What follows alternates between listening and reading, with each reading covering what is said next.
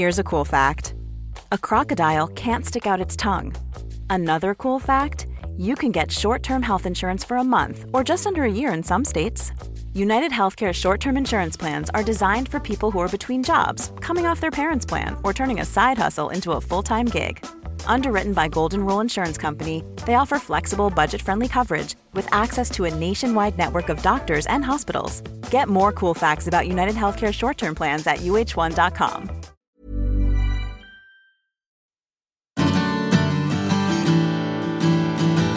Hola a todos y bienvenidos a un nuevo episodio del podcast de Hannah Fernández, A Guide to Live Well.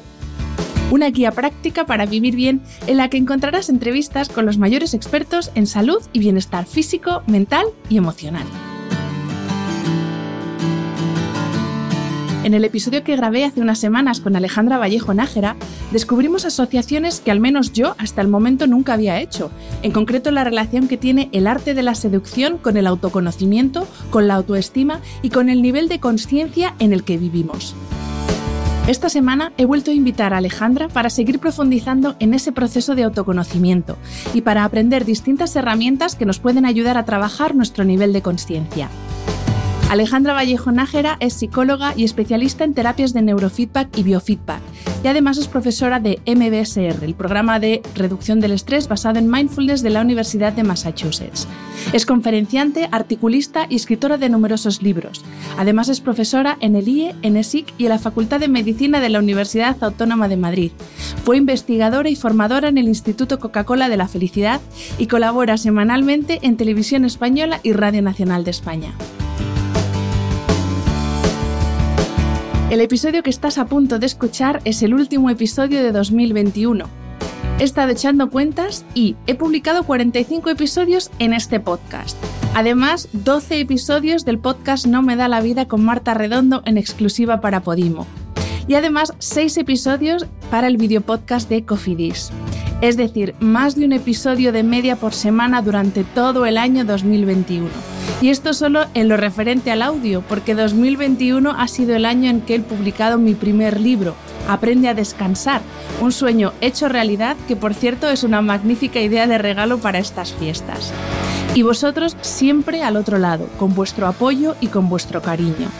Gracias de corazón a todos.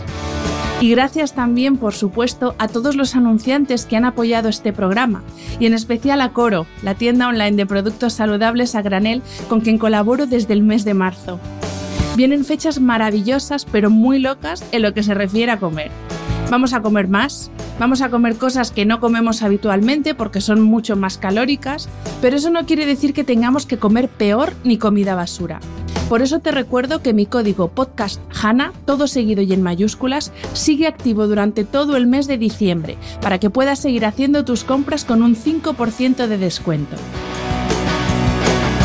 En la web de Coro encontrarás un apartado especial de Navidad con un montón de propuestas de dulces y snacks sanos, además de ingredientes para que elabores tus platos y tus recetas más especiales, e incluso un apartado con ideas para regalo. Te dejo el link en las notas del episodio.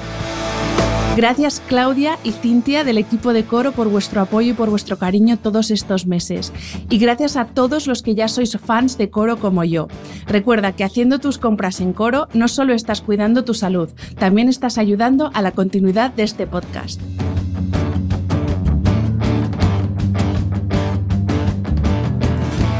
Bienvenida Alejandra y mil gracias de nuevo por aceptar la invitación a este podcast.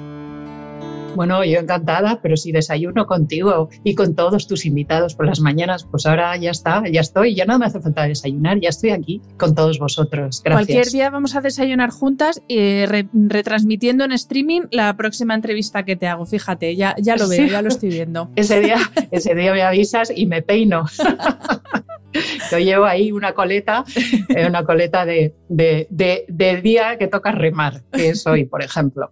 Bien. Cuéntame. Pues, eh, bueno, eh, te decía antes de empezar a grabar, Alejandra, que este episodio eh, va a ser el último episodio de este podcast de 2021, porque yo también necesito un descansito.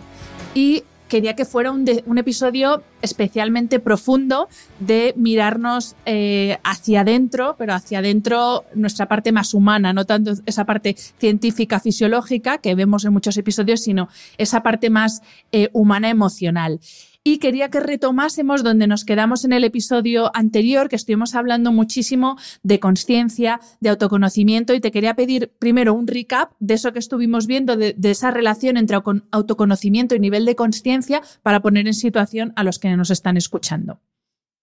Pues lo que tuvo gracia en el, episodio anterior es que íbamos a hablar de un libro que yo publiqué que se llama eh, Psicología de la Seducción, con lo cual íbamos a hablar de seducir y terminamos hablando de niveles de conciencia y de quiénes somos realmente. Y me gustó porque no estaba en el guion y sin embargo el guion salió por donde dice la vida que tienen que salir las cosas, hacia donde, pues no sé, quizá la gente necesita más información. Estamos en una sociedad en la que mm, tenemos la mirada completamente fuera. De hecho, por ejemplo, hay un tipo de ejercicio del que creo que vamos a hablar hoy, una práctica, una secuencia que se llama Qigong o Qigong, que se hace sin espejo y no te imaginas la cantidad de quejas que tengo eh, al respecto cuando enseño esto porque la gente se queja de que no tiene espejo. Eso significa que necesito mirarme fuera para saber lo que estoy haciendo, que necesito mirar fuera para que los de fuera me digan quién soy, cómo estoy y cómo se me percibe. Pero de la única persona mm, de la que ignoras cómo estás y cómo puedes hacer para que se te perciba bien, para hacerlo bien y para hacer el bien, sobre todo, esa persona eres tú, con lo cual eh, quizá la primera clave que podemos ahondar hoy y que ya hablé de ella el otro día es tomar conciencia de quién eres, de cuáles son tus luces, de cuáles son tus sombras, para con esas luces iluminar las sombras y que sean menos sombras y menos grandes cada vez y a partir de ahí encontrarte con los demás, pero pasando por un encuentro previo contigo. Porque si tú no sabes qué puedes dar de ti de bueno para hacerlo bien y para hacer el bien, entonces si tú no lo sabes, estás esperando que los demás te lo reconozcan y los demás siguen su propia guerra, sus propias batallas, sus propias luchas, donde también se quieren continuamente mirar a un espejo en lugar de mirarse a sí mismos. En los cursos que yo organizo de fin de semana, donde precisamente profundizamos en quién eres, el que puedas responder a eso. Es que a la gente le preguntas quién eres y lo que responde es lo que haces, pero no quién eres, no el hacedor de todo eso. Así que organizo cursos para ayudar a las personas a que profundicen, se encuentren, se entiendan, se respeten, colaboren consigo mismos, entendiendo sus necesidades y cómo pueden satisfacerlas de una manera que no agreda al otro. Y solo a partir de ese momento te encuentras con el otro. Y en el encuentro del otro ya no estoy solo yo o no estás solo tú, estamos nosotros. Y al estar nosotros, de repente la vida adquiere calidad y calidez. Pero también hay que tener en cuenta el entorno que te circunda. ¿Cómo es? ¿Cómo lo puedo respetar? Porque esa es otra. Estamos utilizando, cosificando, hablábamos en, la, en el episodio anterior, la cosificación. La sociedad ahora mismo está en busca cosas, agárrate a cosas, ten cosas, guarda cosas, en lugar de disfrutar de la naturaleza tan beneficiosa que hay a tu alrededor y cómo te enseña. Hablaremos de cómo la naturaleza nos enseña muchísimo acerca de emociones y cómo podemos eh, procesar esas emociones en función de lo que la naturaleza nos enseña cuando sabemos mirarla. Pues Alejandra. básicamente esa es la recapitulación y el avance de lo que vamos a hacer hoy. Es que te iba, a, te iba a decir, claro, yo uno de los encuentros que he tenido este año en mi proceso de, de autoconocimiento ha sido con mi ego. Y lo voy a decir aquí abiertamente, sin vergüenza ninguna. A mí es verdad que las cosas en lo profesional, en lo personal también me han ido bien y eso ha alimentado mucho al señor ego, pero claro, también me he llevado mm, unos cuantos zascas que me han herido mucho en mi ego. Y claro, eh, eso de que no le gustas a todo el mundo, pues aunque esa frase la conocemos todos, pero es verdad que duele. Y encima si es una persona perfeccionista como soy yo, que lo de que yo no hago algo bien, como que me cuesta asimilarlo, pues, pues claro, mi ego este año como que no, no ha estado, no, sé, no sé cómo decirlo, ha estado un poquito, ha sido un tiralla floja, ¿no? Entre mi ego y yo. Y te quería preguntar si nos puedes explicar, Alejandra, exactamente qué es el ego, porque hay gente que nos dice que es algo bueno, hay gente que nos dice que es algo malo.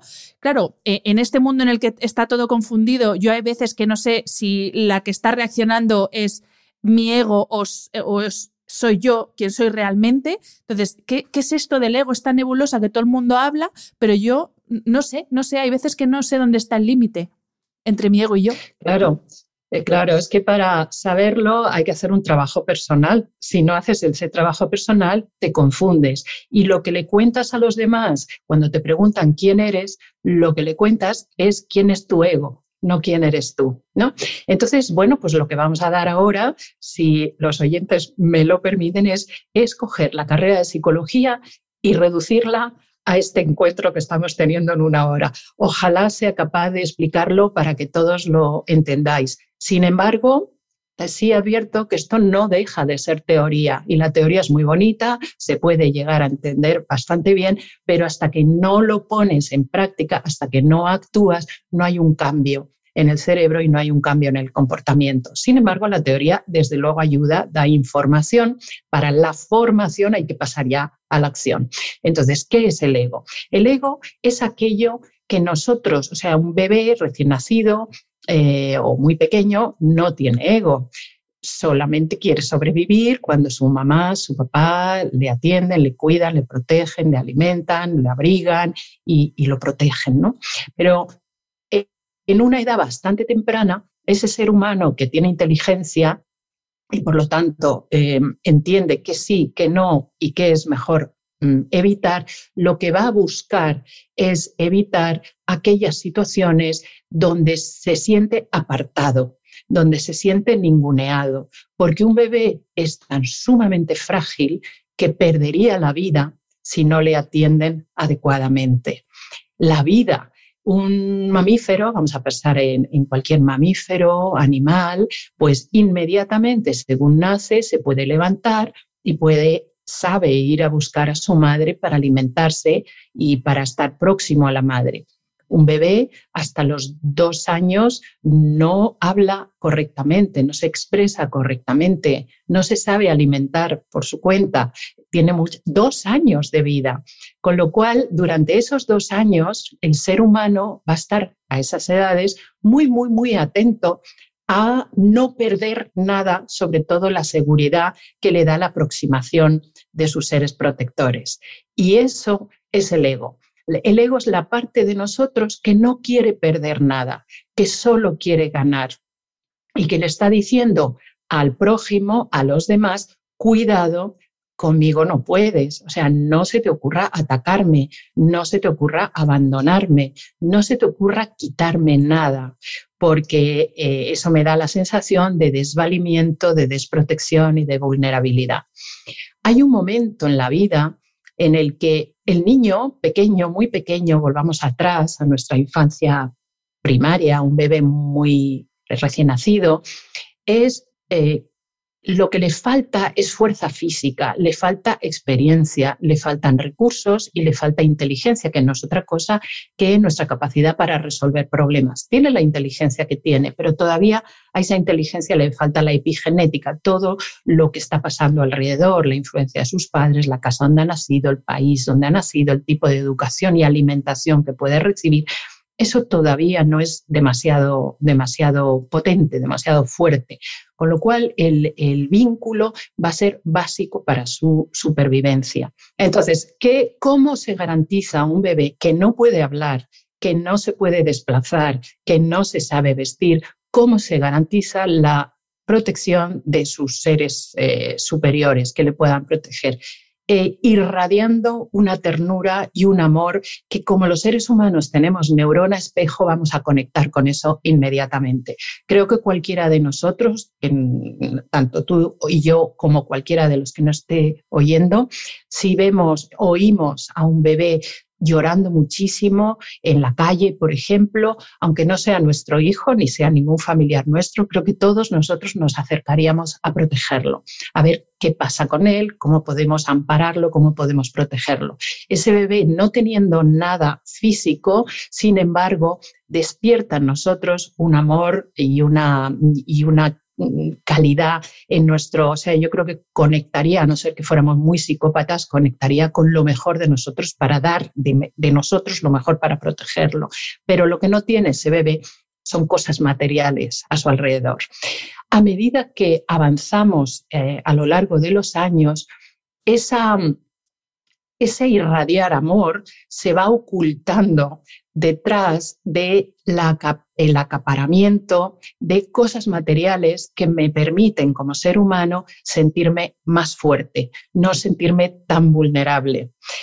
Eh, y entonces esto hace una curva a la inversa. Mientras el amor era muy alto, muy alto, cuando yo era muy pequeña, a medida que pasa el tiempo, eso se va como Mm, ocultando debajo de una demo, de una demostración, de una información a los demás de ya no soy tan vulnerable y ahora solo me interesa progresar en la conquista de amigos cuando entro en la adolescencia, progresar en la conquista de una proyección profesional, proyección eh, progresar en la conquista de una pareja, tener éxito con el, eh, bueno, pues con el sexo opuesto o con el sexo que a mí me gusta. Y entonces entro en una dinámica de demostración y no tanto de eh, consolidación con eso que me vino dado de nacimiento para, para irradiar amor y recibirlo cuando los demás lo conectaban con eso, ¿no?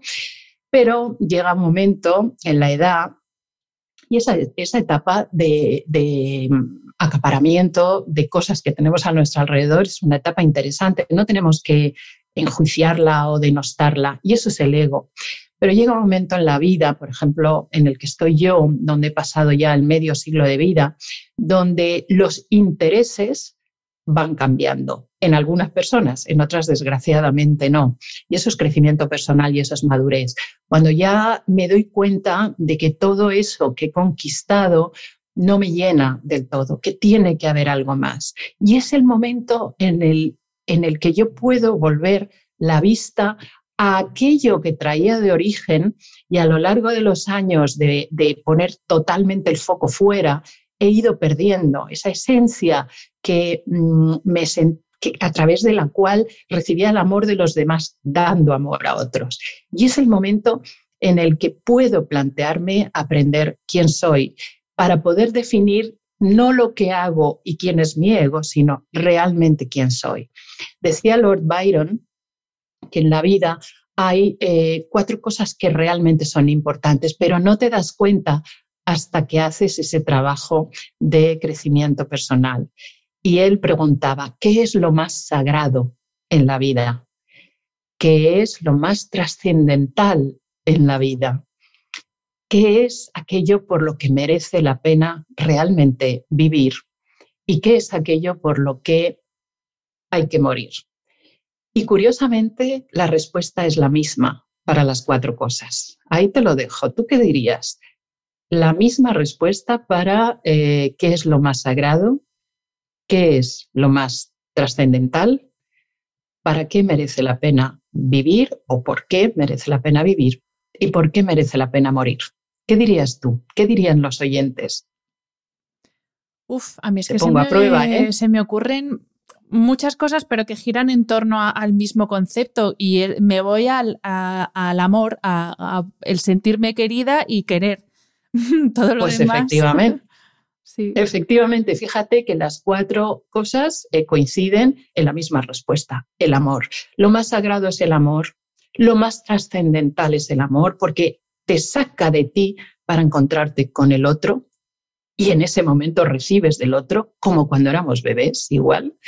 Eh, y fíjate cómo el ego no te permite demostrar a los demás vulnerabilidad, que eso es lo que hacen los niños pequeños. Precisamente mostrando su vulnerabilidad, obtienen la entrega, eh, el amparo, la protección, la calidez y la calidad en el encuentro de cualquiera de nosotros y, cualquier adulto se siente muy satisfecho de poder amparar a un bebé precisamente porque es vulnerable, ¿no? Y porque merece la pena vivir, en definitiva, por amor. Qué gran patología siente la persona que no sabe dar amor, que no sabe amar y que no sabe cómo recibir amor. ¿Y por qué merece la pena morir? Desde luego por amor. Es la mejor es muy de Lord Byron eso, sí, sí, sí. es muy Lord Byron. Absolutamente. Sí, sí, Hay que morir por amor, siempre por amor. Por amor a nuestros hijos, por ejemplo, yo no le tengo ningún miedo a la muerte, absolutamente ninguno. Sí tengo miedo, sí me preocupa el que mi decrepitud obligue a mis hijos a tenerme que cuidar, si mi coquetería mm, me lleva a pensar, ojalá un ataquito al corazón así como muy rápido para no tener, eh, pues eso, esa pérdida ¿no? de, de dignidad. Y sin embargo, incluso en ese caso, probablemente lo que tienen que aprender nuestros hijos cómo nos tienen que cuidar y tal, les puede ayudar también a ir puliendo un poquito su ego. Me gusta mucho una frase que has dicho que es eh, como que alimentamos el ego cuando estamos más pendientes de mirar hacia afuera en vez de mirar hacia adentro. Y eso a, gente que tiene una personalidad similar a la mía, que es eso, somos perfeccionistas y además eh, siempre esperamos la aprobación del otro antes que la nuestra propia. Y es verdad que, esa batalla con el ego es a veces es difícil. Por eso, porque no se puede gustar a todo el mundo, no somos la Coca-Cola o la nocilla. Entonces. Mm.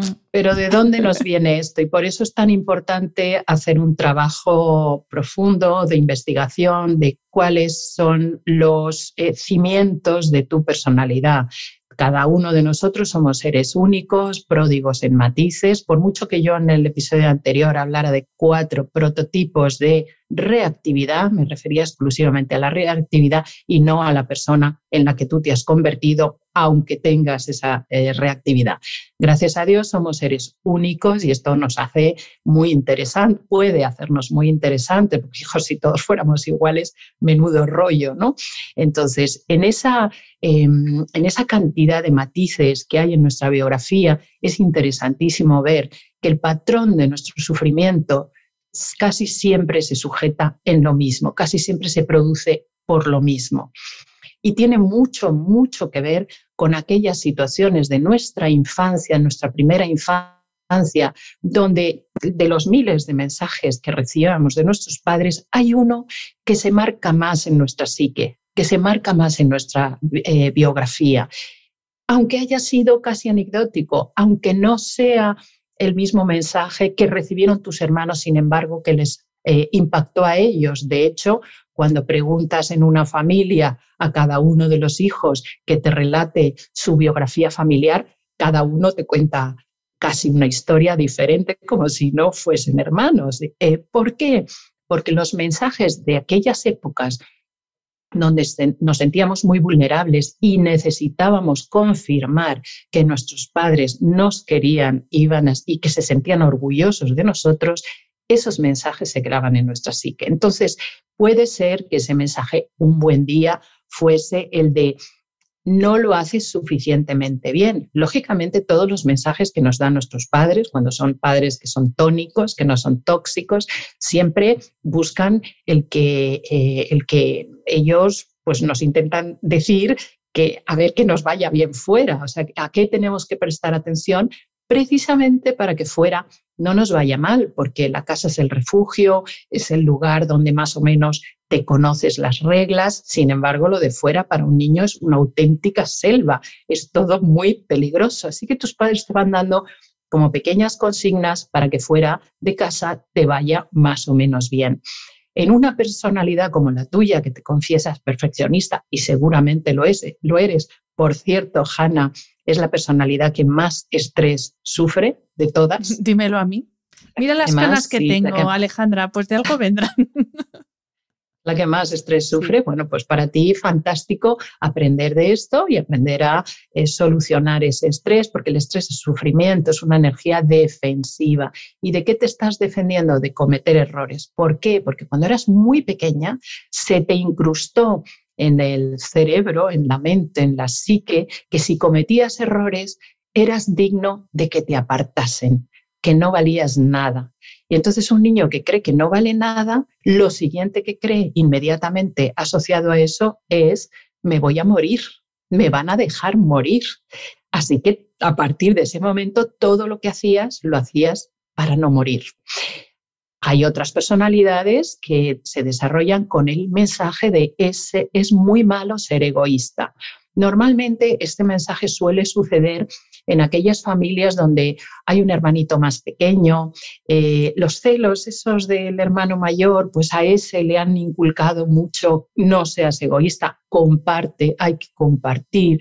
Entonces esa persona podría desarrollar, no quiero decir que esto sea una ciencia mm, que si has recibido ese mensaje, recibimos muchísimos más, ¿no? Probablemente ese niño o esa niña de no hay que ser egoísta también recibía lo de intenta no cometer errores, también, pero por alguna razón le impactó más el no seas egoísta. Entonces desarrolla una personalidad de ayudador.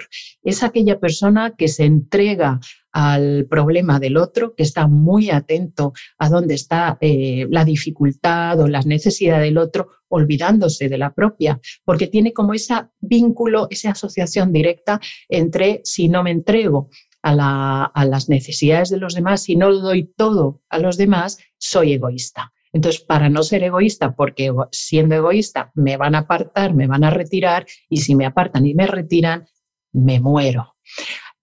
Hay otra personalidad a la que le han dicho, mira, en esta vida conviene triunfar. Sé el que destaca en clase, sé el que acapara la atención. Y entonces esa persona va a desarrollarse para muy, muy atenta o muy atento a dónde está la atención y voy a hacer lo que sea necesario para que todos los focos vengan a mí. Y entonces sería la personalidad de, la de, de, alguien que quiere triunfar. Y así poco a poco, poco a poco mm, podemos hablar profundamente de personalidad humana y de todos los matices que hacen que desarrollemos la forma de ser más o menos estable, pero casi siempre viene amparada y ahí el ego eh, actúa mucho, está súper atento a qué van a opinar los otros de mí y por lo tanto voy a buscar el que opinen bien el mayor tiempo posible y en la mayor cantidad de sitios posibles. Mm. Pues eh, bueno, Alejandra, el objetivo de este episodio, lo que pasa es que como tú tienes carrete y yo también, nos estamos yendo. Pero bueno, el objetivo era hablar de, herramientas de autoconocimiento, que lo mismo no son las herramientas que eh, conocen o las de las que más se habla eh, o que conoce la gente que nos está escuchando. Pero antes de comenzar a hablar de esas herramientas en concreto, eh, quería que nos explicaras por qué el proceso de autoconocimiento es tan doloroso a veces y que, y que nos expliques qué es doloroso, porque también es verdad que ahora el mundo de las redes sociales, pues hay mucha gente vendiendo muchos humos y es como, que es, pues eso, como... Eh, que es como un paseo por las nubes y no, eh, lo de la noche oscura del alma eh, es porque es. Entonces, antes de empezar a hablar de esas herramientas, te, quería pedir que nos explicaras, pues eso, porque es un proceso a veces doloroso, luego también tiene momentos maravillosos, pero hay momentos de dificultad, de dolor y que es normal que sea así. Sí, sí, bueno, puede resultarle doloroso a algunas personas, pero para eso la mano del terapeuta o la mano del que te guía es fundamental. Darte seguridad, darte consideración, eh, darte respeto y ayudarte a que te respetes a ti misma o a ti mismo en esas vulnerabilidades que te han conducido hacia aspectos de la vida donde has hecho daño o te has hecho daño tú a ti mismo. Y es normal porque el crecimiento, o sea, yo siempre lo comparo con una rosa, qué bonita, una rosa, qué fragantes son sus pétalos, pero para llegar a esa fragancia y a esa mm, belleza hay un tallo lleno de espinas. Y las espinas cuando te pinchas con ellas duelen. A muchísima gente le da miedo conocerse a sí misma. Y yo le digo, eh, precisamente por lo que tú dices, porque voy a intentar evitar el dolor. Y yo muchas veces le pregunto, pero, pero mm, ¿realmente hay tanto dolor? Sí, sí, sí, sí, no quiero revolver la mierda, con perdón de esta palabra, pero es que es lo que normal, pero ¿para qué necesito revolver la mierda? Y entonces yo les digo, pero tanta mierda tienes en tu vida que ni siquiera, o sea, que, que ni siquiera la hueles porque no quieres revolverla, a lo mejor no hay tanta mierda, a lo mejor hay mucha luz, hay esa luz que tú traías al nacer y que acaparaba la atención, la protección, el amparo y el amor de tus seres próximos, igual lo puedes recuperar, porque si lo tuviste, lo puedes recuperar. Muchas veces hacer una terapia, hacer un camino de autoconocimiento. Yo lo comparo a, entrar en un trastero, un cuarto trastero que no sea de tu casa, pero que sea quizás de una casa que has heredado. Tú sabes que ahí hay un cuarto trastero, un cuarto con llave, y es abrir esa puerta.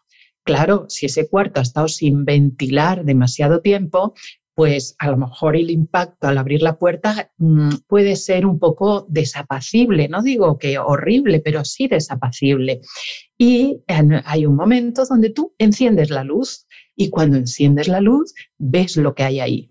A veces en ese cuarto trastero hay cosas alucinantemente bellas, alucinantemente buenas y simplemente las tienes que sacar, quitarles el polvo, pulirlas, disfrutarlas, colocarlas en tu casa y verlas. Evidentemente estoy utilizando una metáfora. Y hay otras cosas que puedes sacar porque ya no te funcionan, porque ya no, no dices, pues esto ya no me gusta, esto no me gusta, y entonces lo aparto. ¿Qué pasa si tú no enciendes esa luz? ¿Qué pasa si tú no abres esa puerta? que nunca eh, o pocas veces disfrutarás de eso que estaba ahí maravilloso y estupendo y no limpiarás aquello que ya no funciona y que te puedes desprender de ello. ¿Qué sucede? Que en ese cuarto eh, normalmente hay experiencias muy antiguas de cuando tú eras pequeña, eh, demasiado pequeña y no tenías experiencia para resolverlo. Cuando lo ves ahora siendo adulto, con los recursos que has adquirido ahora, porque echando la vista atrás, qué cantidad de pruebas iniciáticas complicadas hemos superado y no las vemos como horribles y espantosas porque las hemos superado. Yo, por ejemplo, recuerdo que era una persona extra tímida en el colegio, pero una cosa casi rayando la patología, y ahora soy la que hablo en un escenario ante 2.000 personas con toda tranquilidad. Y no recuerdo, o sea, sí, sí tengo una memoria de cuánto sufría en el colegio cada vez que la profesora o el profesor pronunciaba mi nombre, pero incluso pasando lista, pronunciaba mi nombre y, y, parecía que el corazón se me salía por la boca simplemente porque tenía que decir presente, que era una cosa que se decía en mis tiempos antiguos cuando te llamaban a la lista y, lo miro ahora pues con una cierta ternura, ya no sufro, pero si tú no abres esa puerta del, del trastero, cada vez que te vas a exponer a hablar en público, aparece otra vez la tensión que existió entonces. Solo abriendo esa puerta y puliendo y viendo cómo lo has superado, el colegio terminó, Ahora soy adulta, tengo una, tengo una familia muy grande, conseguí superarlo de muchas maneras y lo miro con ternura, lo miro con cariño. Y de eso se trata, de que los, las experiencias negativas que están ahí metidas en el cuarto oscuro no se te presenten a la mínima oportunidad. Y la mínima oportunidad puede ser una luz, un, un paisaje determinado, un sonido, un olor, el olor, el olfato, el sentido más olvidado. Somos ahora mismo eh, los únicos seres vivos que no olemos la comida antes de comerla y sin embargo el olfato pasa por unos procesos neurológicos muy complejos, diferentes del resto de los sentidos, que impactan directamente en la memoria. No, a veces no tomamos conciencia de cuánto nos influye el olfato, un olfato determinado, para evocar determinadas eh, cosas, sobre todo cuando evocamos eh, experiencias que nos han resultado dolorosas y no hemos trabajado con ellas simplemente encendiendo la luz, porque no hay que hacer mucho más, encender la luz, limpiar el polvo y desprenderte de aquello que ya no funciona. Pues vamos a hablar de esas herramientas para encender la luz, precisamente, siguiendo con la metáfora. Primera de todas, pues, eh, Qigong y Qigong, que según te he oído antes, ¿es lo mismo? Porque acabo de descubrir que es lo mismo. Es lo mismo, es lo mismo. Bueno, vamos a ver para qué necesito, sobre todo porque si no tomo conciencia de para qué necesito hacer las cosas, pues nunca las voy a hacer. Em, el estrés, vamos a hablar de estrés. ¿Qué es el estrés y qué diferencia hay con la ansiedad y qué diferencia hay con la angustia? El estrés es una energía defensiva. Entonces hay un estrés tónico, o sea, un estrés productivo, que es el que eh, utilizamos todos o el que nos acompaña cada vez que tenemos que solucionar un desafío interesante. Los niños, bueno, mm, gracias a que tuvimos esa energía, aprendimos a hacer cuando éramos pequeños algo maravilloso, que es atarnos los cordones de los zapatos. Aprendimos luego adolescentes, yo soy chica, tú también, hablaremos de ello, pero jo, qué gozada, pero pedazo de desafío aprender a pintarte las uñas de las manos. Pero fíjate cómo lo hacíamos, o aprender a escribir, o aprender a cantar, o aprender lo que fuera. Eso de aprender exige de nosotros una cierta mm, entrega y un cierto compromiso y desde luego energía. Pero eso es estrés productivo porque no sufrimos en el proceso y nos interesa el proceso, por mucho que el proceso nos obligue a poner de nosotros lo mejor, tiempo, interés, eh, atención y entrega en eso. Y sin embargo, qué agradable es, ¿no? Hay un momento donde ese estrés se vuelve tóxico. ¿Cuál es ese momento? Donde, pues e, ese es el momento en el que esa inercia de apertura y de interés se convierte en una carga. En ese momento, lo primero que va a acusar eh, esa carga es nuestro cuerpo. Pero ¿qué nos pasa? Que estamos completamente desvinculados de nuestro cuerpo en nuestra sociedad. Creemos que valemos tanto cuando con lo que hacemos, pensando sobre lo que hacemos.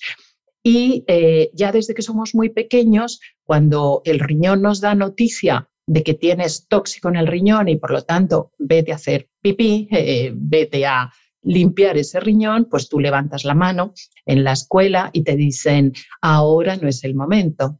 Y están tus padres viajando y tú vas en el asiento de atrás y dices, oye, que quiero parar a hacer pipí. Ay, qué pesadita, niña, que es siempre tan inoportuna. Y oyes en los mayores, que son los que te tienen que querer y te tienen que dar información acerca de cómo se te percibe en la vida, recibes qué pesadita, qué inoportuna, aguántate, espera la gasolinera siguiente. Así que poco a poco vamos inhibiendo las señales de nuestro cuerpo. La gran patología en enfermedades digestivas, eh, yo trabajo en Centro Médico de Enfermedades Digestivas, es el estreñimiento. O sea, no tengo ni tiempo de dedicarme un tiempo a estar en el baño, a hacer eh, una, limpieza de todos mis eh, cañerías y tuberías. Vamos inhibiendo las sensaciones de hambre, de sueño y las sensaciones corporales. Sin embargo, en el estrés tóxico, lo primero que te va a dar información es el cuerpo, cuando decides escucharlo. Y hay muchas señales. Una de ellas es eh, dolores musculares, déficit de sueño, pensamientos rumiantes, tensiones en la mandíbula, bruxismo, eh, tensiones. ¿Por qué? Porque cuando tienes algo que es una carga, actúas corporalmente como si llevaras un peso pesado. Y eso a lo largo de los días cansa y cansa y cansa. Hay un momento en que el estrés tóxico lo que te empuja es a huir de ese problema, a correr, a tener la sensación de que mm, tienes que abordarlo todo y todo ya y todo muy rápido. El corazón se acelera, oxigenas, por tanto, poco la sangre y menos aún el cerebro y entras en pensamiento eh, demasiado compulsivo, en demasiado ruido mental. Y hay un momento donde el cuerpo dice, basta, y entras en ansiedad. Y la ansiedad es la hermana mayor del estrés, es el momento del bloqueo.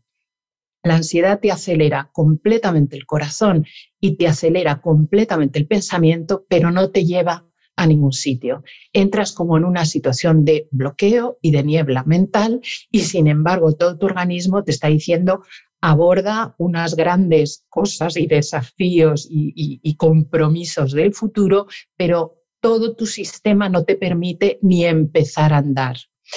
Y entonces es muy eh, frecuente que se pueda, eso sostenido en el tiempo, claro, es frecuente que se pueda caer en la depresión. La depresión es cuando el sistema nervioso te dice, hasta aquí, ahora te hundes. Y hundiéndote, a lo mejor lo pillas. Pero ¿qué le pasa a la depresión?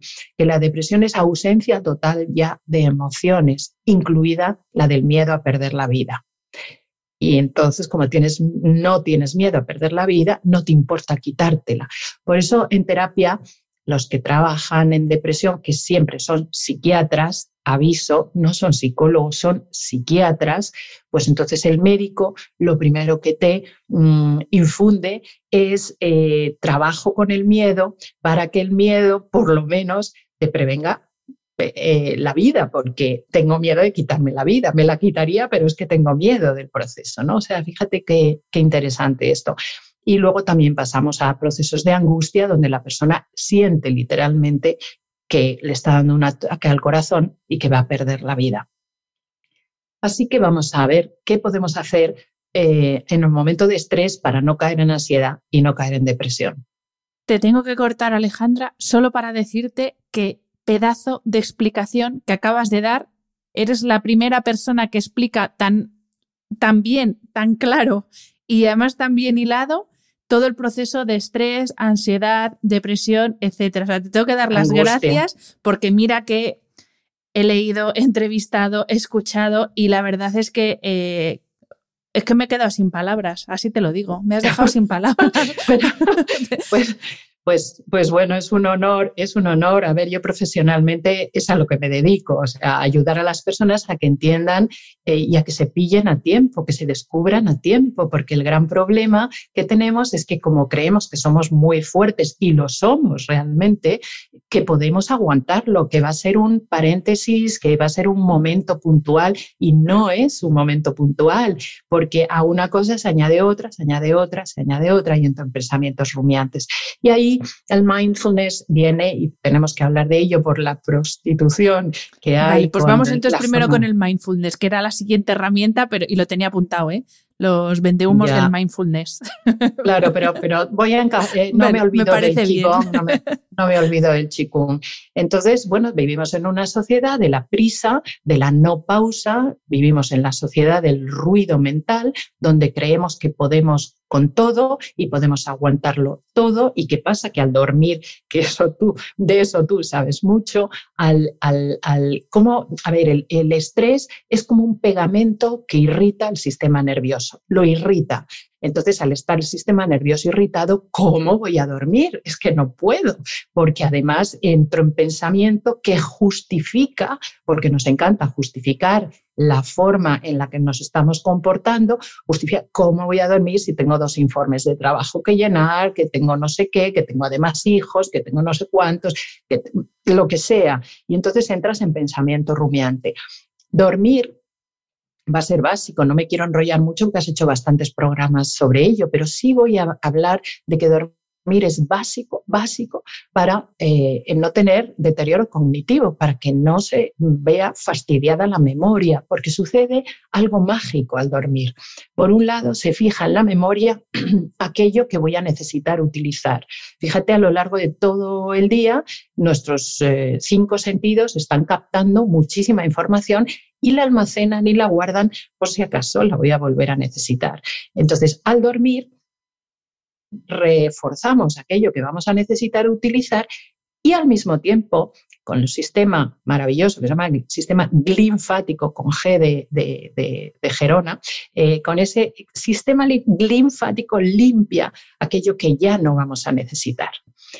¿Qué pasa si no duermo? Pues que ese sistema de limpieza, ese sistema de barrido, no hace su trabajo. Imagínate que un camión de la basura se deja la basura en la puerta de tu casa, pues un día y otro y otro, ¿qué va a pasar al final? ¿no? Entonces, el estrés impide dormir adecuadamente y entramos en un ruido mental brutal. ¿Cómo rebajar ese ruido mental que no me deja ver claro? Porque cuando hay mucha niebla, hay mucho ruido, no vemos claro cómo solucionar el problema. Vemos el problema e incluso perdemos la dimensión que ocupa ese problema en nuestra vida, con lo cual no podemos disfrutar de otras cosas buenas, maravillosas que están pasando en nuestra vida. No disfrutas de que tienes una comida preciosísima delante y te la comes de pie, te la comes hablando y, trabajando con el ordenador, pongo por ejemplo, ¿no? Entonces, el mindfulness, ¿cómo surge?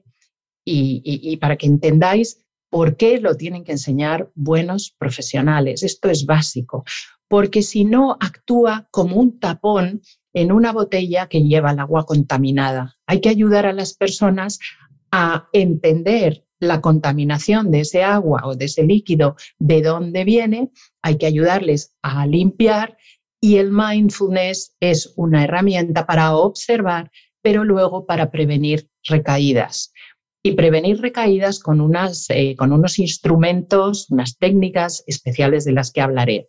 ¿Dónde empieza el mindfulness como tal, como lo conocemos en Occidente? Empieza en un hospital. Cuando el doctor Kabat-Zinn en eh, Massachusetts y el doctor Benson en la Universidad de Harvard se dan cuenta de que hay muchos de sus pacientes que no teniendo patologías, que no teniendo enfermedades mortales, sin embargo, las enfermedades que tienen condicionan enormemente su calidad de vida. Al mismo tiempo, ayudados por otros investigadores, se dan cuenta de que entre el 60 y el 90% de las enfermedades se sostienen en el estrés mal gestionado. Entonces, si entre el 60 y el 90% de las patologías tienen un origen en el estrés más mal gestionado, vamos a ayudar a las personas a que eh, a que solucionen su estrés, porque el problema, los problemas van a seguir existiendo. Lo que varía es cómo lo solucionas a la velocidad que lo solucionas y con la tranquilidad y la seguridad con que eh, lo solucionas. Cuando se hace eso, aparece un fenómeno que tenemos inhibido totalmente cuando estamos estresados, que es la intuición y la creatividad. La creatividad es la gran capacidad intelectual que te permite encontrar soluciones a los problemas que tienes. Eso se inhibe.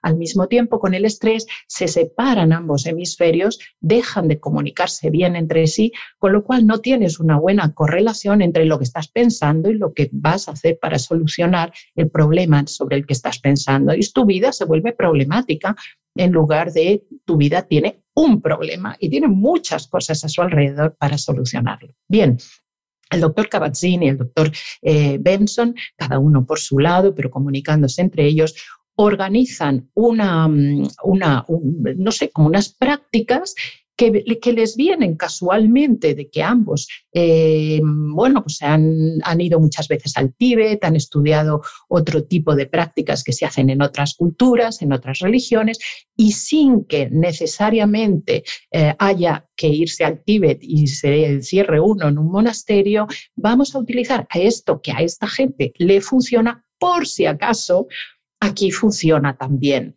Y empiezan a descubrir que las personas no es que se vayan a curar del todo, pero que los brotes entre un episodio de fibromialgia y otro se distancian mucho y que el sufrimiento de las, eh, de las personas en sus enfermedades se reduce a menos de la mitad. ¿Cuándo descubro yo todo esto? Lo descubro porque tengo un cáncer. Hay un momento de mi vida donde llevaba una vida espantosa, pero no me daba cuenta. Yo creía que era, vamos, la, pera limonera eh, y sin embargo mi cuerpo me estaba avisando. Tenía dolores de cuello permanentes, estaba todo el día en el fisio. Había escrito ya no sé cuántos libros, daba clase en la universidad, pero no prestaba atención a mi cuerpo ni a las señales de mi cuerpo, con lo cual mi cuerpo me terminó avisando con una enfermedad mortal en el caso de una mujer, porque el cáncer de ovario, que es lo que yo tuve, es el cáncer más peligroso para las mujeres de todos. ¿no? Así que la vida me dijo, o te paras o te paras. Tuve la inmensa, inmensa fortuna, porque yo creo que una persona se muere y lo digo porque he acompañado a moribundos durante muchos años. Yo creo que nos morimos cuando hemos eh, aprendido lo que teníamos que aprender. Y a mí me quedaba por aprender la lección que el cáncer me, enseñó. Yo tenía entonces 39 años, es decir, era muy joven. ¿no? Eh, bueno, pues en ese momento me tocó aprenderlo. mi operación, mi extirpación de, millones, o sea, mi amputación de parte de mi cuerpo, eh, sucede cuando yo tengo 39 años y sucede en los Estados Unidos y en el hospital donde me operaron, que era en ese momento el puntero en cáncer de ovario, en ese hospital, hace, hace, cuando yo tenía 39 años, ojo, he pasado de largo el medio siglo de vida, eh, o sea, fijaros la cantidad de años de esto, había departamento de mindfulness oncológico. Yo de esa palabra no había oído hablar en mi vida. En aquellos momentos, hace mucho de esto, yo pensaba que la gente que meditaba era una emporrada, era una emporrada, era una vaga y era una maleante. O sea, tenía unas ideas completamente equivocadas de, de qué era aquello. Cuando me di cuenta y de cómo me estaba curando a la velocidad del vértigo y cómo de hecho me curé, aprendí muchas cosas, entre otras a soltar aquello que estaba en mi vida, que yo me aferraba a ello porque me daba seguridad, pero a la vez que me daba seguridad me estaba enfermando hasta el extremo de casi perder la vida. Así que el mindfulness bien aprendido me ayudó a soltar y a entender que soltando determinadas cosas iba a vivir una vida muchísimo más eh, interesante de la que estaba viviendo, porque estaba absorbida totalmente por, bueno, pues por, por, los problemas, por la vida, por lo que fuera. Uf, qué liberación, ¿no? Soltar es una cosa muy interesante, pero que da mucho miedo si no haces ese trabajo. Entonces, ¿cómo aprendemos a soltar eso que hay en nuestra vida que nos está intoxicando? Con tranquilidad y eso es lo que no tenemos cuando tenemos estrés. No tenemos tranquilidad, no tenemos paz interior y no tenemos la clarividencia para entender dónde está el camino a seguir. Y hay que conseguir esa tranquilidad. ¿Y cómo se consigue esa tranquilidad? Pues de la misma manera que se consigue el cómo fortalecer, por ejemplo, un brazo cuando ya se te están cayendo los músculos Tú quieres fortalecer el brazo, quieres recuperar un tríceps más o menos en su sitio, agarra una pesa y ponte a hacer ejercicios con esa pesa, por ejemplo. Bueno, ¿cuál es esa pesa? ¿Cuál es ese, ese instrumento que me va a ayudar a 5, 10, 15 minutos? ¡Guau! Silenciar un poco el ruido mental y empezar a adquirir oxigenación de sangre y de cerebro para entender dónde está la vía a seguir en lugar de la que estoy siguiendo. ¿no? Esa pesa, en el caso del mindfulness, se llama meditación. Y aquí viene, yo para mí la gente que meditaba era una, una, una vaga. Básicamente, estas meditan y se flipan. Y efectivamente, hay mucha gente que puede estar utilizando la meditación para evadirse de los problemas, pero en realidad va de todo lo contrario. Meditar es muy difícil. Y la dificultad de la meditación está precisamente en su simplicidad. Entonces, meditar es difícil para aquellas personas que están en la cultura de la prisa, en la cultura del resultado inmediato, porque si algo tiene la, meditación es que te va a dar resultados, pero a largo plazo, no inmediatamente.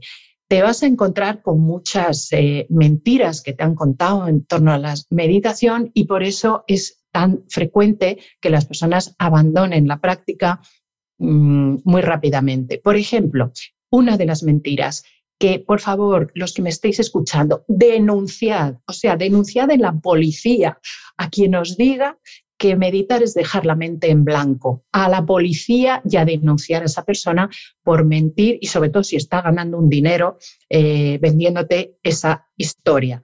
La mente nunca se puede quedar en blanco, nunca, porque estarías en muerte cerebral y sería muy grave y muy triste y habría que darle esa noticia a tu familia tan triste. Meditó y se murió, ¿no? Entonces, la mente nunca se va a quedar en blanco. Cada siete segundos te va a venir un pensamiento. Y como dice mi amigo y admiradísimo Pablo Dors, para llegar al nirvana hay que pasar por hay que pasar por los duros, las duras piedras que hay en el camino. Bueno, pues efectivamente, tú te sientas y cada siete segundos te va a venir la tortilla de patata que no has hecho en tu casa y, los suspensos de los niños y el trabajo que tienes que hacer y la entrevista, en, tu caso, Hanna, o lo que sea, o la clase que te tienes que preparar, te va a venir. Entonces, esos caballos desbordantes eh, que van salvajes, que son la mente, tienes que adiestrarlos para llevarlos por un camino. Y esto, desde un punto de vista intelectual, es tan complicado que hay que fijarse en algo mm, físico, porque eso es más fácil. ¿Qué es lo físico que sabes hacer? Porque te acompañó y te va a seguir acompañando, o sea, te vino contigo desde el instante mismo en el que naciste hasta el instante mismo en que vas a morir. Eso es la respiración. La respiración es lo que nos acompaña a lo largo de toda nuestra vida y es lo que garantiza la buena oxigenación de nuestra sangre y de nuestro cerebro. Y sin embargo, qué poco oxigenamos el cuerpo y qué poco oxigenamos las ideas, qué poco lo hacemos, porque no le prestamos atención. Y aquí vamos a hacer un ejercicio contrario a lo que nos empuja la sociedad a hacer. La sociedad te empuja a que valores lo complicado y lo caro. Con lo cual yo decido revertir esa tendencia totalmente y dedicarme a lo sencillo y a lo gratuito durante un rato. Entonces tomo conciencia de cómo inhalo y cómo exhalo, pero no tengo que pensar en ello, tengo que sentirlo. Y a partir de ese momento sucede la magia que no sucede inmediatamente, que se necesita un tiempo. Y esa magia es, de repente me doy cuenta de que mi cuerpo actúa, de que cuando yo presto atención a sentir cómo entra el aire y cómo sale, lo primero que va a pasar es que mi postura se recoloca. Porque si estoy completamente agachada, con las orejas al lado de los hombros, hablaremos de eso. Pues no puedo respirar bien. O sea, no, no. En, el momento que yo presto atención a sentir cómo respiro, la, colocación del cuerpo viene casi inmediata. Entonces, bien, ¿cómo llevo los caballos que se me van a la tortilla patata, los suspensos de los niños, a lo que sea, al trabajo, lo que, lo que, la reunión que tengo luego? ¿Cómo encarrilo todo aquello? Eh, diciendo, ya me ocuparé, yo sé que me estás viniendo, sé que me estás dando aquí eh, el, pensamiento mm, que me quiere secuestrar. Me voy a ocupar de, ti en 10 minutos. Ahora estoy adiestrando esa atención a el, el, modo en que estoy sintiendo cómo inhalo y cómo exhalo. Y en ese caso, atención específica al momento de la exhalación. ¿Y por qué lo digo? Sí, no, es que te iba a decir Alejandra que justo como decías que lo complicado de la meditación es lo sencillo que es y cómo incluso tendemos a hacerlo complicado porque así como parece que, que es como más meritorio y claro, empiezo a pensar en todo el mundo comercial que se ha generado alrededor de la meditación y parece que si no tienes el zafu no sé qué, el incienso del no sé dónde, el crótalo del no sé qué, la aplicación tal, parece que si no tienes todo ese accesorio no puedes meditar. Y, al final, entre, eh, por un lado, los intereses comerciales y luego que el ser humano tiende a complicarlo todo porque parece que así es como que lo haces mejor. Y, a mí es una cosa que me pasó, ¿eh? Yo me perdí en la anécdota con la meditación, tengo ahí un amor-odio porque es verdad que no, nunca he llegado a, encontrarme con ella por eso, porque me perdí en todo ese accesorio, en complicarlo todo tanto, que dije, jo, si es que me generó un estrés adicional el tenerlo todo perfecto para meditar. Pues efectivamente así es, porque bueno, porque da seguridad y da la sensación además de un resultado eh, más rápido cuando no es así, no es así. Entonces mi propuesta es que la mente no se va a quedar en blanco, esto es incierto, la mente cada siete segundos se va a ver intentando eh, secuestrar, eh, secuestrada, o sea, un intento de secuestro por algún pensamiento que viene, entonces yo tengo que trabajar muchísimo la constancia, la perseverancia para que esos pensamientos no me secuestren. Y allí empieza el primero de los ejercicios, porque, o de la primera de las prácticas, porque el estrés, la ansiedad, no digamos, em, va a aniquilar, o sea, va, en el cerebro va a, embotar y llenar de niebla dos capacidades fundamentales para aprender algo, que son la concentración, o sea, la atención y el asombro.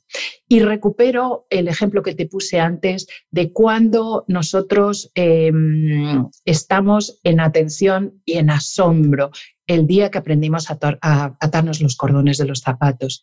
Tú fíjate cuando ves a un niño, a una niña, aprender a atarse los cordones de los zapatos con todo el tiempo del mundo y dejándole que lo, que lo intente, que lo pruebe, fíjate qué maravilla. Es que entras en hipnosis viéndolo, el lazo, y, bien complicado el desafío para un niño, un lazo que pasa por aquí y otro que pasa por allá, y ahora hay que meter esto por aquí dentro. Pero ¿cómo lo está haciendo? Es el ¿Cómo hago? Eh, ¿Cómo afronto un desafío? Esta es la clave.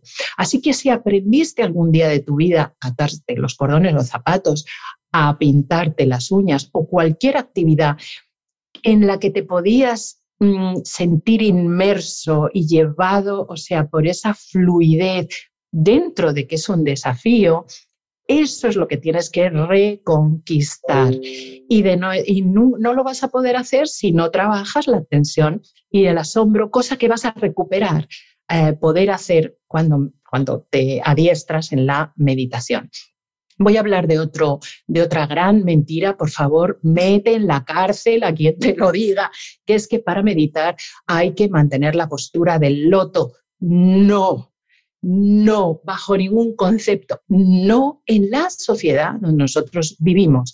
Nosotros hemos nacido, eh, yo ya tengo millones de años, o sea, soy jurásica total, y cuando salí del hospital de, mi madre recién parida, a mí me sacaron en una sillita y toda la vida he aprendido cosas sentada o de pie, pero sentada, es decir, la pelvis en nuestra sociedad no la tenemos configurada para mantener la postura del loto. Luego, por Dios bendito, siéntate en una silla para meditar.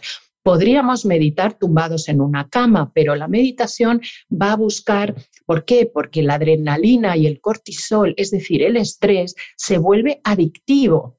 Sin darnos cuenta nos hacemos adictos al estrés.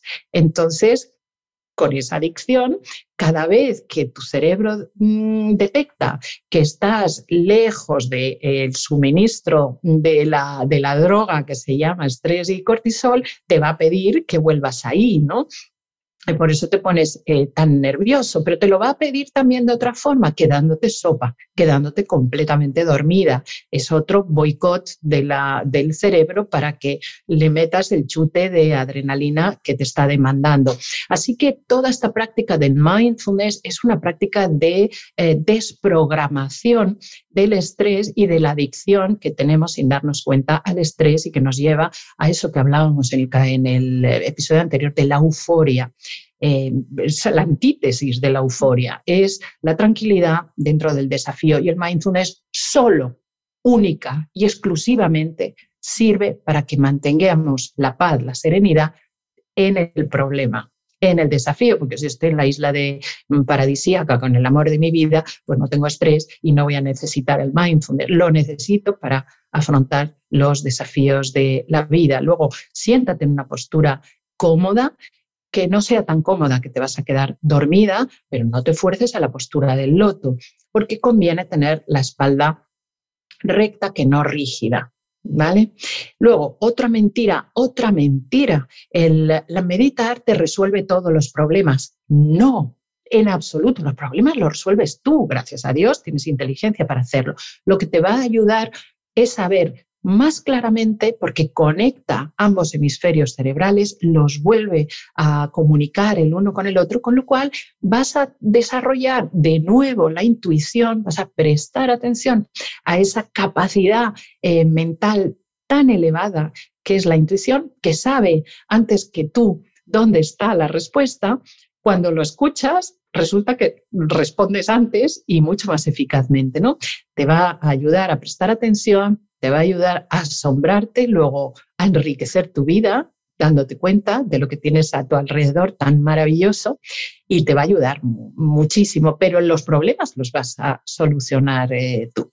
Y, yo añadiría aquí también, Alejandra, que en ningún caso el programa, el, bueno, el que el estandarizado, por así decir, el de ocho semanas de MBSR, que es magnífico para algunas cosas, pero en ningún caso sustituye una terapia con un psicólogo o una consulta con un psiquiatra. Y yo, eh, es que a mí me han llegado a preguntar, Hanna, es que tengo duda, no sé si ir a psicólogo o hacer un MBSR. Y digo, por el amor de Dios, es que no tiene nada que ver. Y hay personas, malos profesionales, por llamarlos de alguna manera, que lo están vendiendo como una alternativa a ir a terapia con un profesional. Y por Dios bendito, no.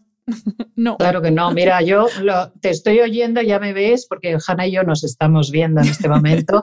Hanna guapísima, yo no tanto. Más guapa todavía, vamos. bueno, eh, cuando lo has dicho, que he hecho? Me llevo las manos a la cabeza, o sea, bajo ningún concepto. Acuérdate y acordaros los que nos estáis oyendo de lo que os digo. Es como si una botella eh, de cristal y tú ves que todo el líquido está contaminado. Y entonces todo esto que tú dices, estas prácticas, sirven para poner un tapón, no queremos poner un tapón, queremos limpiar. Y luego el mindfulness te va a ayudar a prevenir recaídas, pero desde luego hay que limpiar antes. Y la mejor limpieza desde la profesionalidad, te cuenta que los psicólogos y no digamos los psiquiatras que estudian una carrera de medicina que mm, dura 10 años y la nuestra menos, pero es una carrera de toda la vida. Los psicólogos estamos estudiando continuamente, nos tenemos que revisar profesionalmente continuamente.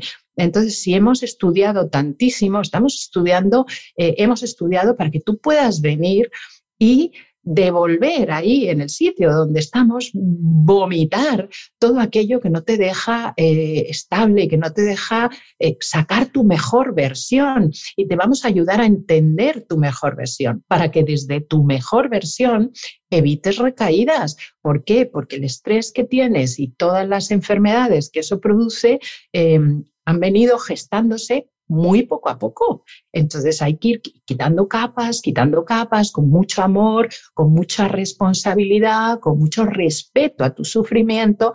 Y eso, desde luego, en un curso de MBSR no se consigue porque son grupos, además son cursos que se hacen en grupo donde el terapeuta o el profesor o el formador no se va a dedicar a cada cual en función de, o sea, da como unas consignas generalizadas y no previamente hay que tratar a la persona en su singularidad.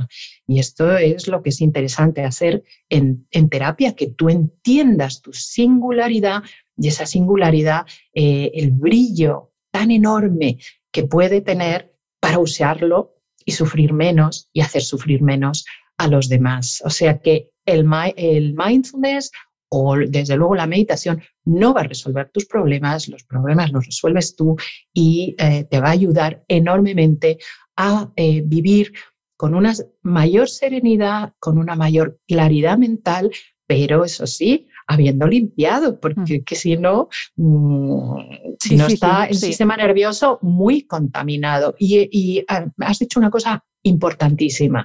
Y es que en estos cursos masivos y tal, no mm, se hace un estudio de las condiciones eh, mentales en las que está esta persona. Nosotros, por ejemplo, en el curso que yo organizo, que es verdad, que es público, pero doy consentimiento informado. Si tú tienes una, si estás tomando medicación eh, si estás tomando ansiolíticos, si estás tomando antidepresivos, tu cerebro no es tuyo no estás en condiciones para venir, puede darse hasta un brote psicótico en, las, en, las, situaciones de silencio prolongadas. Entonces vamos a trabajar con tu mente, vamos a limpiarla, vamos a curarla y ya con la mente siendo tuya, con el cerebro siendo enteramente tuyo, sin meter medicación y fármacos por el medio, vas a aprender algo que te va a ayudar a, vivir mejor, en definitiva, mm. pero desde luego haciendo un trabajo personal previo.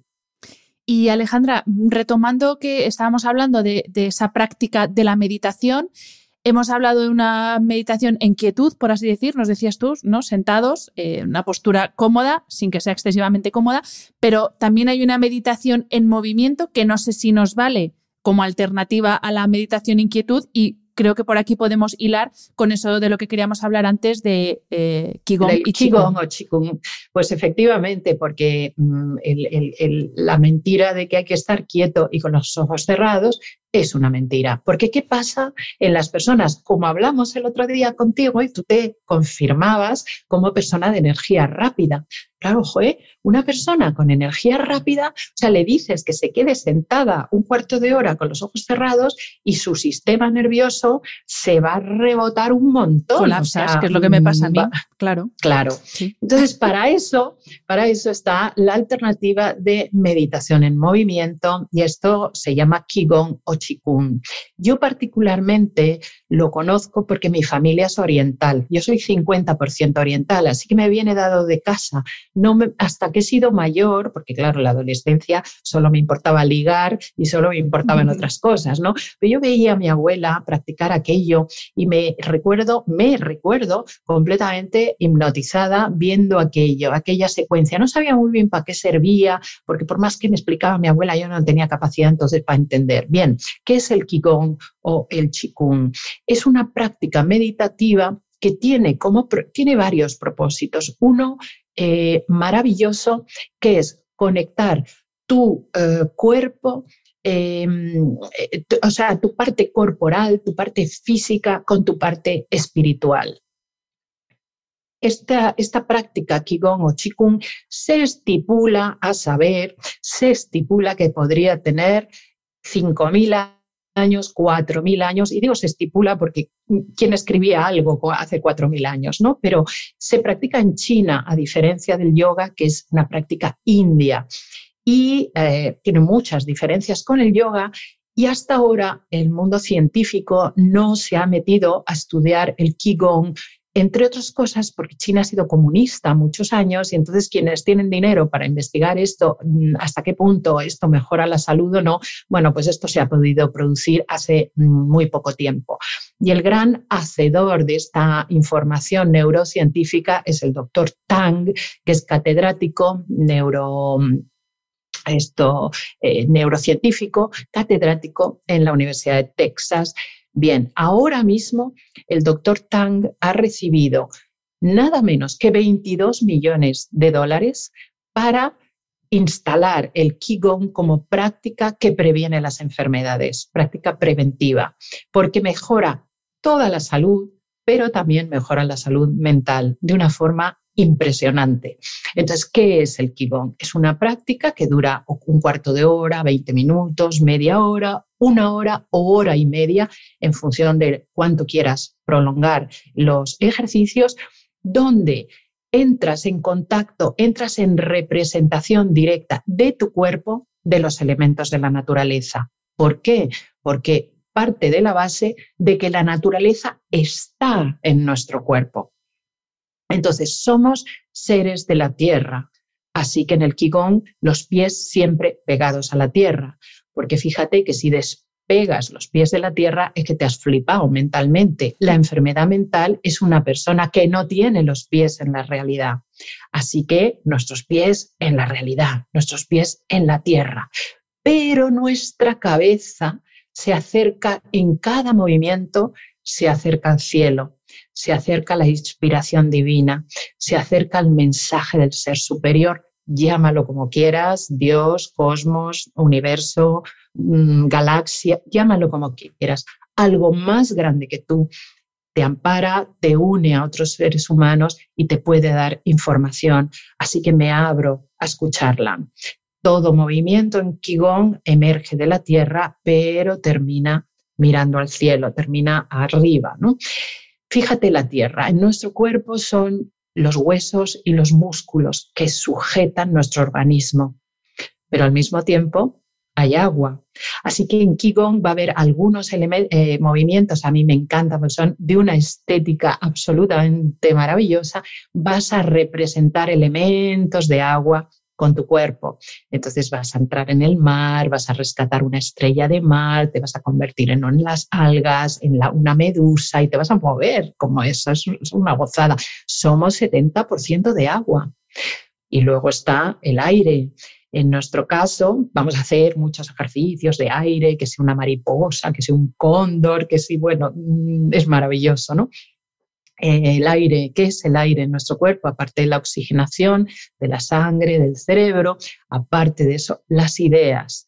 las ideas son de aire, no son tangibles. Entonces, ¿cómo son tus ideas? ¿Están limpias o están sucias? Entonces, eh, todos esos ejercicios corporales a través del cuerpo, tomo conciencia y me ayuda muchísimo a, tomar conciencia de esto. Y luego trabajamos con el fuego. Dices, ¿es que acaso me tengo que prender fuego, encenderme con un bonzo? No, el fuego en, nosotros es la energía. Entonces, esa energía es tan fuerte que lo funde todo, lo quema todo, eh, o es una energía que te calienta, que te da calidez, que te da calidad. Eh, gracias a que apareció el fuego, los seres humanos, eh, bueno, pues aprendimos a sobrevivir muchísimo mejor ese fuego en invierno. Entonces, hay ciertos movimientos de fuego que es muy curioso como prácticamente sin mover el cuerpo, sin embargo, tu corazón se pone a 4000. La gente que corre, yo no corro, ¿no? Yo practico Qigong o Qigong todos los días, pero las pulsaciones se me ponen como si estuviera corriendo, con lo cual al mismo tiempo es un ejercicio cardiovascular, es muy interesante. ¿Qué pasa durante la práctica de Qigong? Que como cada movimiento de apertura y de cierre los tienes que respirar, en las aperturas hay la inhalación y en el cierre la exhalación y es un movimiento casi como un mantra de abro y cierro, que es exactamente lo que le está pasando a tus pulmones y a tu caja torácica cuando respiras. Pero ¿cómo respiras? En coherencia cardíaca. ¿Y qué significa eso? Que inhalo la misma cantidad de tiempo que exhalo en cinco segundos. Entonces es inhalación 5 segundos, exhalación 5 segundos y en las exhalaciones la base de las costillas se mete en las vísceras haciendo también un trabajo visceral. De hecho, el doctor Tang ha podido demostrar que la práctica de Qigong revierte la edad biológica, o sea que por eso se llama el ejercicio de la eterna juventud. Eh, y yo doy fe de ello porque lo practico todos los días y de verdad que a mí esto me ha dado una salud, una claridad mental, pero sobre todo no me duele ninguna articulación, nada de rodilla cuando trepo por las, eh, las montañas. Es, es de verdad. Entonces, ¿qué sucede? Que es muy fácil hacerlo, gratuito, no hay que irse a gimnasios, no sé qué, esto se practica al aire libre porque hay que oxigenar bien. Yo vivo en un piso, como de hecho estás viendo ahora por la cámara, y no es un piso muy grande, pues cuando lo practico por las mañanas, abro las ventanas. ¿Qué pasa con el Qigong? Que hay que practicarlo por la mañana, mejor por la mañana antes de salir a trabajar, por varias razones. Primero, una, una parte física y después una parte espiritual. Y es que eh, da mucha, mucha energía. Yo se lo enseño a los bomberos, fíjate que, bueno, a los que están haciendo oposiciones, que tienen mucho estrés y, se quedan alucinados del chute de energía que esto les da. Claro, un bombero lo pones a meditar con los ojos cerrados y, y se quiere matar, o sea, se quiere cortar las venas. Sin embargo, con el Qigong resulta, aparte de armónico, ayuda al mismo tiempo a trabajar algo que se llama propiocepción, la percepción de tu propio cuerpo, y es una facultad, eh, a ver, tenemos cinco sentidos, que es lo que vosotros creéis que tenéis, pero tenéis siete. El más importante para el cerebro es tomar conciencia de los mensajes de tu cuerpo, de la postura que estás adoptando. Al practicar Qigong, es muy claro porque se practica sin espejo, con lo cual yo tengo que hacer la mirada interior absoluta, tengo que prestar atención a cómo me estoy moviendo, cómo se está moviendo toda mi espalda que continuamente está adquiriendo el movimiento de una serpiente y tiene la ventaja sobre el yoga, que yo también lo practico y me encanta, pero el yoga no todo el mundo puede practicarlo porque es un ejercicio, son posturas sostenidas, bastante extremas, preciosas y maravillosas con otros fines. El Qigong lo pueden practicar desde niños muy pequeños hasta ancianos. Eh, en el hospital, personas que están en una silla de ruedas lo pueden practicar también sin mover las piernas, pero moviendo todo el tórax, todos los pulmones, los bronquios, en fin. Yo qué quieres que te diga, estoy enamorada de esto porque, de hecho, fíjate, ahora se mete eh, como mm, práctica de medicina preventiva y todos vamos a prevenir por favor, porque no solamente previenes el deterioro mm. fisiológico, sino que previenes, previenes con el Qigong el deterioro cognitivo porque es una forma de meditar durante una hora, pero absolutamente maravillosa. Y Alejandra, eh, entiendo que es necesario hacerlo con un instructor o, lo puede practicar uno, cómo funciona el, aprendizaje. Eh, es, mejor, es mejor aprender con alguien que te sepa enseñar y te sepa enseñar para qué se, se hace eh, cada movimiento y qué estás representando, porque es muy técnico. O sea, nosotros al, al analizar el deterioro cognitivo de las personas, nos damos cuenta, vamos, no es que seamos especialmente listos, es que esto lo han estudiado en la Universidad de Harvard durante muchos años, ha sido la investigación de las más largas que se han hecho, porque han estudiado en las personas cómo caminan y su postura corporal. Entonces, se han dado cuenta de que cuando tenemos pérdida cognitiva, vamos al caminar encogiendo la postura, o sea, como, como si sacáramos chepa, encogiendo la postura. Y las personas dirán, ah, claro, es que la espalda. No, no es por eso, es que vas encogiendo la postura, porque es lo que el cuerpo hace para recibir los palos. Si a ti te van a dar un palo, te pones cheposo, cubres la cabeza y te pones cheposo para que te den detrás, porque si te dan detrás no te matan. Y eh, cuando abrimos, y por eso las depresiones también son así, ¿no? Cuando abrimos la postura, la oxigenación es muchísimo mayor y como que te enfrentas a la vida de otra manera. Así que bueno, pues en el Qigong se trabaja muchísimo, es el que tomes conciencia de la postura cual, la cual estás moviendo. Se me ha ido la pinza y se me ha olvidado porque me has preguntado. No te preguntaba, pero bueno, lo estaba respondiendo porque al final eh, tiene una complejidad. Te preguntaba si es necesario hacerlo con un ah, instructor y entiendo que, sí, porque además todo, efectivamente, todo tiene un significado y un porqué. Y a mí que me digas, imita las olas del mar, pues a una persona como yo, que soy como una tabla de Excel, o me dices, ¿para qué tengo que imitar la ola del mar? o te digo yo que no voy a durar ni medio segundo. Es muchísimo, muchísimo mejor, por lo menos estrenarse, estrenarse con un instructor que te vaya contando lo que vamos haciendo. Porque, por cierto, esta práctica, insisto, es tremendamente espiritual. ¿Esto para qué se hace?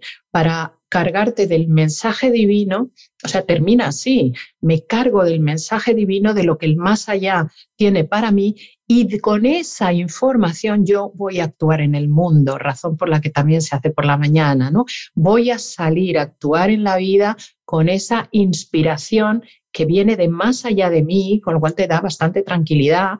¿Por qué? Porque desarrollas la intuición, de nuevo, el gran factor. Entonces, es mejor aprenderlo con una persona que te sepa enseñar es mejor hacer, aprenderlo en grupo, porque la energía del grupo, eh, cuando un grupo hace algo afín, sus corazones se sincronizan, la energía se mueve en igualdad y, se genera una sensación de grupo y de pertenencia enorme sin que hablemos entre nosotros, porque cada uno está incluso con los ojos cerrados practicando tal. Y luego ya en tu casa puedes practicar tú solo, como al principio la secuencia te puede confundir, pues entonces yo eh, invito a las personas a que miren en mi página web. en mi página web tengo el curso de Qigong para hacer, eh, a los que no lo habéis practicado nunca, la tabla de principiantes, intermedio, porque, bueno, luego hay una avanzada que dura mucho más tiempo, ¿no? Pero ahí lo tenéis, eh, podéis aprender con la tabla pero como no lo vas a hacer mirando, o sea, que alguien te corrija la postura, porque, por ejemplo, otra cosa son en lo que nos fijamos, no solo en la postura, en el deterioro cognitivo, nos fijamos también en el codo, o sea, el poder estirar completamente el brazo y que el codo esté, eh, o sea, pues es que, es que claro, no nos está viendo nadie, pero el poder estirar completamente el brazo y en la mano, poderla abrir. Fíjate, Hanna, que cuando las personas pierden, eh, tienen, empiezan con pérdidas cognitivas, encogen los dedos hacia adentro y de hecho los, fisioterapias, los fisioterapeutas trabajan mucho en abrir los dedos y ayudarte a abrir las manos. En Qigong estamos trabajando con los contrarios continuamente. Por un lado, la flexibilidad del cuerpo que tiene que representar pues, las algas dentro del agua, una cosa flexible, y al mismo tiempo la mano va rígida, va tensa. ¿no? Entonces, la fuerza y la flexibilidad, dos eh, conceptos antagónicos en principio, pero que qué importante tener ambos en la vida, porque si estás muy rígido, te vas a quebrar.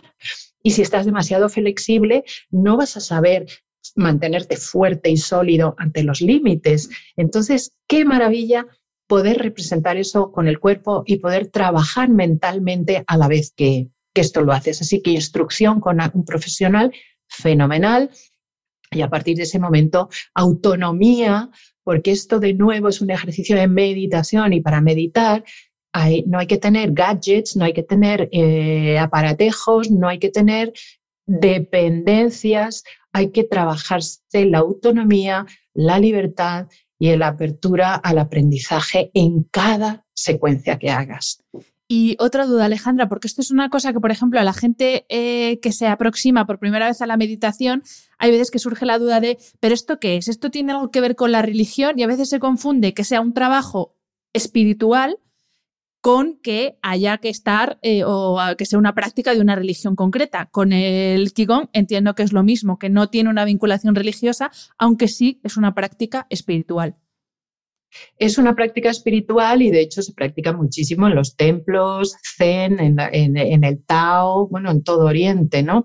Eh, pero no tiene nada que ver, la meditación tampoco. Hay muchos tipos de meditación. Una de ellas es la meditación contemplativa, que no hace falta irse a Oriente. Ya aquí las prácticas religiosas en la religión cristiana hacían meditación contemplativa que se utiliza para escuchar el susurro de Dios, porque Dios te habla en susurros y claro, cuando no lo escuchas a veces te habla dándote ahí una buena información, ¿no? Pero si tú escuchas, pero esa es la meditación contemplativa. La meditación que nosotros hacemos en mindfulness no es esa, tampoco es muy diferente, pero tiene un objetivo diferente. El objetivo de la meditación de mindfulness es em, llevar la atención, o sea, es un adiestramiento de la atención a ese elixir de vida que es la respiración y honrar ese hálito de vida que es la respiración. Tanto cuando yo respiro y respiro bien, es que estoy viva y estoy sana. Una persona enferma respira entrecortado y respira mal. De manera que yo rindo un homenaje, agradezco eh, en el hecho de meditar, el estar viva y estar bien, estar sano. Eh, esa es la meditación que hacemos, ¿no? No, no es la meditación contemplativa que, vamos, no necesariamente la hacían los budistas, ya tenemos, vamos, fíjate, Santa Teresa, todo lo que habla de cómo meditaba ella, que lo puedes hacer para rezar y está muy bien, pero no es la que nosotros hacemos. El Qigong, exactamente igual. En China es casi obligatorio, vamos, no, no casi no, es obligatorio porque previene enfermedades. Entonces, eh, los servicios médicos no tienen que trabajar tanto. Todas las mañanas, según sale la gente de su casa antes de irse a trabajar, lo practica en la calle. ¿Qué diferencia hay entre el Qigong o Qigong y Tai Chi? Que son cosas diferentes, el objetivo es distinto en la secuencia también. El Qigong tiene como propósito cargarte de, un de una buena energía, de buen rollo y de inspiración divina. O sea, mm, es la maravilla para mí. ¿eh? Y el tai chi reproduce artes marciales a cámara lenta. Es otra cosa, no tiene nada que ver. Artes marciales se van a cargar a un tío y lo quieren hacer elegante y bien y bonito.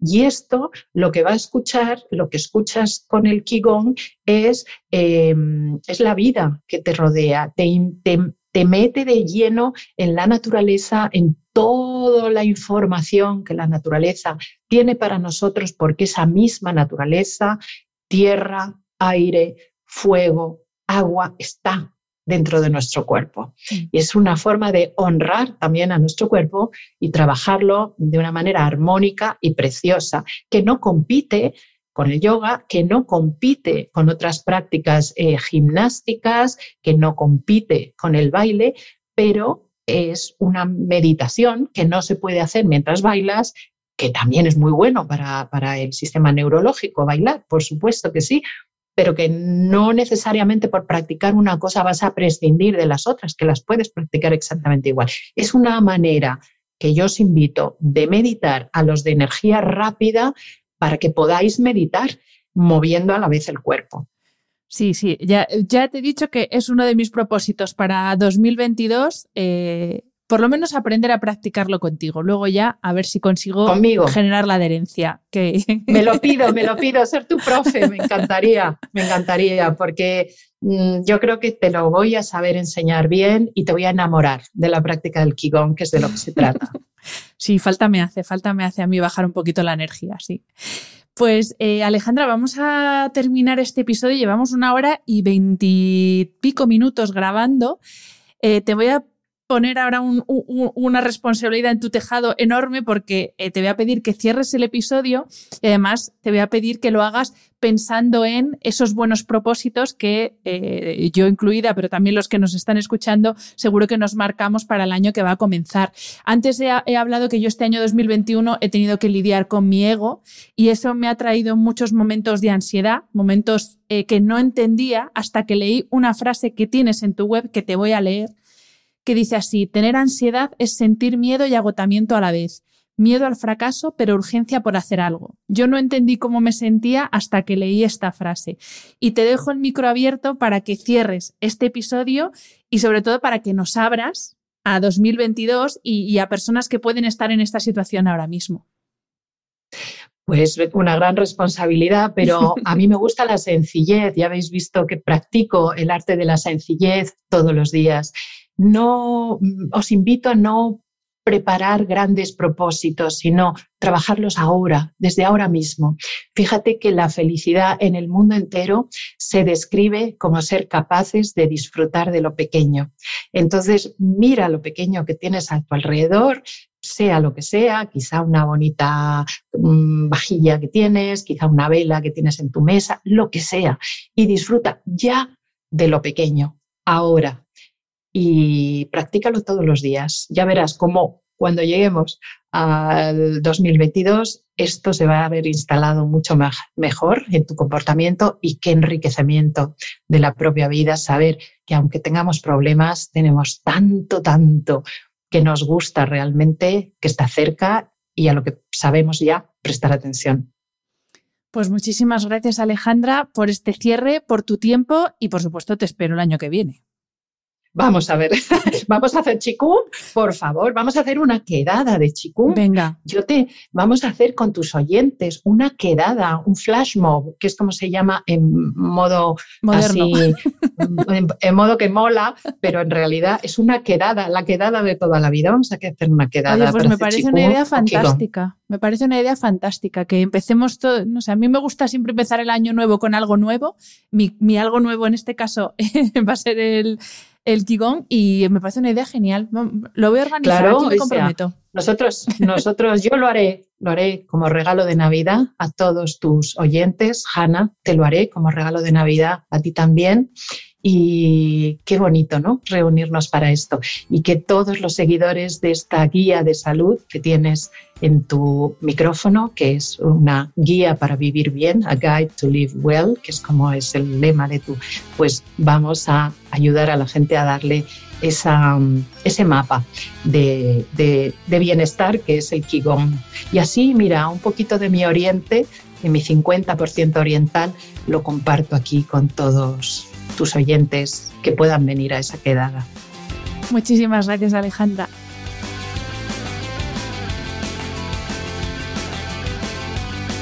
Este programa de podcast es independiente y en abierto gracias al apoyo económico de marcas que apuestan por mi trabajo y confían en mí para ayudarles a comunicar su mensaje.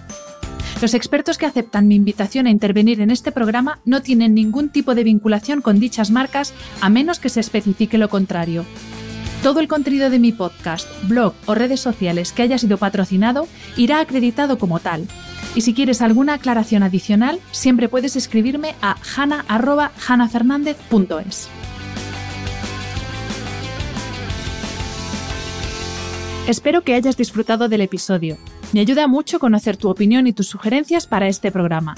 Si quieres escribirme, puedes hacerlo a través de mi página web hanafernandez.es, donde encontrarás las notas sobre cada episodio y recursos adicionales.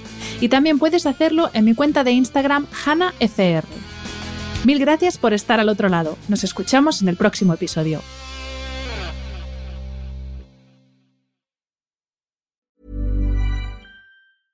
Planning for your next trip? Elevate your travel style with Quince. Quince has all the jet setting essentials you'll want for your next getaway, like European linen, premium luggage options, buttery soft Italian leather bags, and so much more. And is all priced at 50 to 80% less than similar brands. Plus, Quince only works with factories that use safe and ethical manufacturing practices. Pack your bags with high-quality essentials you'll be wearing for vacations to come with Quince. Go to quince.com/pack for free shipping and 365-day returns.